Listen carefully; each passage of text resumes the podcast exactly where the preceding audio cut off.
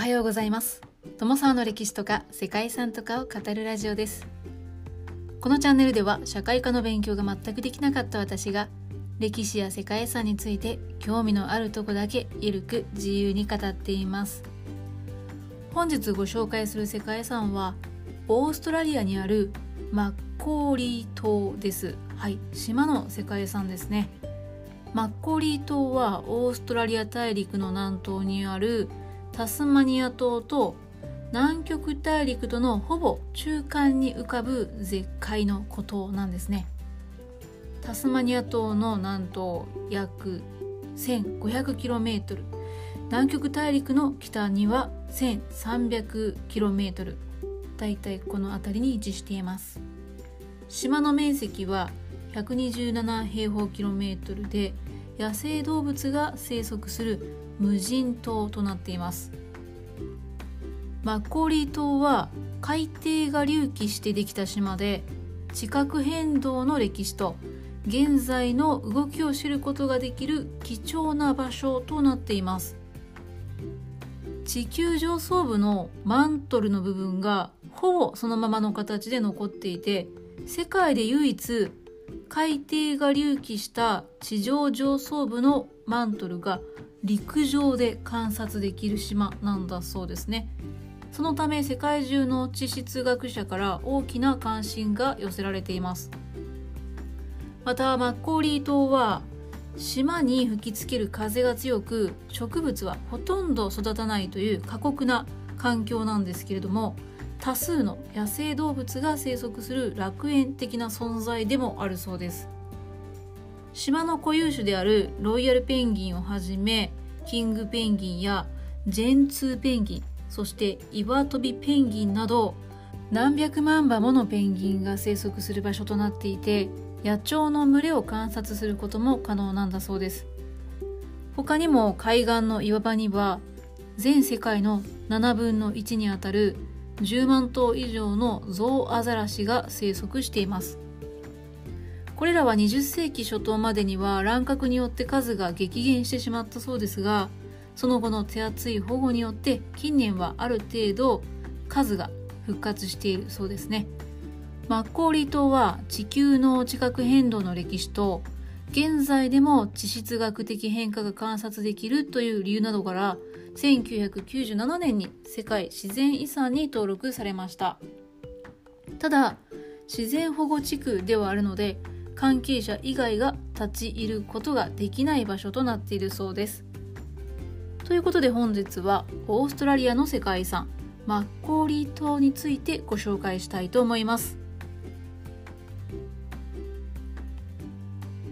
この番組はコーヒー沼で泥遊び。パーソナリティ翔平さんを応援しています。タスマニア島と南極大陸との間にあるマッコーリー島は海底地殻形成の地質学的特徴であったり地球の地殻の重要なプレートを直に観察できる場所として地質学上重要な島となっています。マッコーリー島は長さ 34km 最も広いところで幅が 5km という小さな島でタスマニアからは 1500km の位置にあってオーストラリアと南極大陸のほぼ中間に位置する南洋の海洋島です。マッコーリ島が世界遺産リストにその名を刻まれることになった理由というのは地球の地殻変動の歴史と現在も続いている地質学的変化が見られるという点にありました。この島はインド・オーストラリア構造プレートが太平洋プレートと出会う地点で現在の位置まで隆起していて海底のマッコーリー海洋の地上が露出したものなんだそうです。マッコーリー島は地球の近くの主要なプレートのうちの2つが接している地帯に位置しているということなんですね。このインドプレートと太平洋プレートという2つのプレートがおよそ1000万年前に互いに押し合い始めた頃に地殻の一部が 2.5km ほど隆起して海面上に押し出されました。島は今もなお1年に 1.5mm から 4.5mm の割合で隆起し続けているそうで地質学的変化が今もなお起きていることをプレートの移動が証明しているんですね。ここまで解説してきた通りこの島の最大の価値の一つというのはその海底近くと上部マントルの典型的な部分を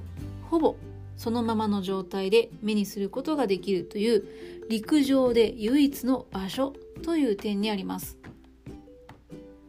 海底下 6km の深さに及ぶ海底近くの全断面が島の上ではっきりと見ることができています。マッコーリー島は地質保全上重要な意味を持つ場所となっていてこれによって海底地殻形成の地質学的な特徴であったり過程及びプレート境界における力学についても地上で詳細に調査することができる。そんな絶好の機会に恵まれた場所なんですね。そしてこの場所では枕状玄武岩と言われるものをはじめとして噴出物の岩が良好な状態で観測することが可能となっています。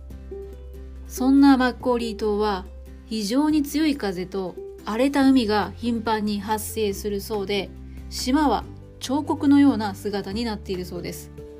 島に見られる海岸段丘は広大な淡水域と植生を支えていて泥の深い沼を形成しています。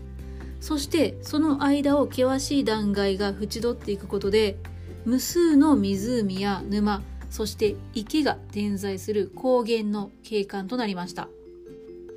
マッコーリー島では島の壁を越えるにつれて強くなる絶え間ない西風と地形の変化によって植生も劇的に変化していきました。マッコーリー島では背の低い植物が育っています。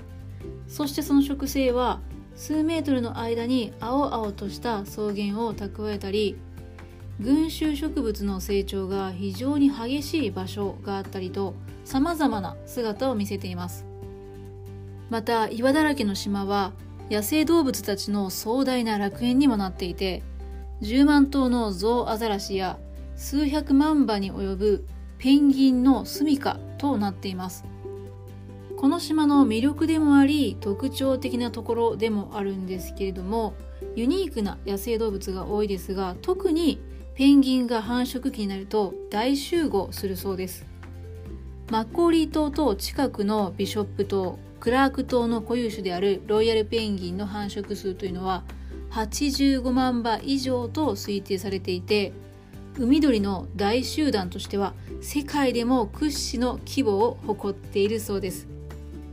またキングペンギンの繁殖については2000年には約15万から17万組というふうに推定されていてそれは現在も拡大を続けているそうです。はい。キングペンギンはこれからどんどん増えていくんでしょうか。他にも4種のアホウドリが険しい崖に巣を作る様子というのを簡単に見ることもできるそうですね。そしてゾウアザラシも繁殖期には印象的な集団を形成していくということだそうです。険しい断崖や湖そして植生の劇的な変化など人里離れた風光明媚な地形というのがペンギンやアザラシなどの野生動物の大群と相まって野生の美しさというのを際立たせています。マッコーリ島では地質学的な進化が1000万年前に始まってそれが現在も地震や急速な隆起という形で続いているわけです。そしてこれらは全て2つのプレートの境界に沿って活発な地質学的プロセスが行われていることに関連するものなんですね。島では海底から 6km までの全ての地殻レベルの地層というのが露出しています。これは海底から上部マントルまで共通に見られる構成にはなってるんですけれども他の場所では見られない地表に表出した貴重な証拠となっています。マッコーリー島は海底拡散と何億年も機能してきた地殻変動プロセスの証拠を提供しているんですね。このように非常に貴重な地質学的な価値があったりまた希少な動物たちの営みというのを観察できるマッコーリー島なんですけれどもこの島は法律によって全ての自然や生物に対する高水準の環境保護というのが定められています。これはタスマニアのパークスワイルドライフサービスであったりオーストラリア国立南極研究遠征隊のステーションリーダーによって実施されているそうです。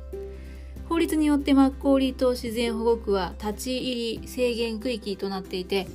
島に入ることができるのはタスマニアナショナルパークスワイルドライフサービスのスタッフであるかまたは入島許可証を所持している場合に限られるそうですはいどうやって取得するんでしょうかねこういった活動によって貴重な自然の景観であったり生態系っていうのが守られているんじゃないでしょうか。はい。とはいえですね、観光目的の訪問もできないわけではないそうですね。おそらく入島許可証というのを取得するんだと思いますけれども、非常に厳しい管理下においての許可制で実施される観光があるそうです。はい。貴重な体験になることは間違いなさそうですけれどもね、なかなか簡単には訪問できる場所ではないようです。ということで本日は簡単ではありますが美しい自然の景観美であったりユニークな地質というのを観察できるオーストラリアにある世界遺産マッコーリ島についてご紹介してきました。最後までご清聴いただきましてありがとうございます。では皆様本日も素敵な一日をお過ごしくださいね。友沢でした。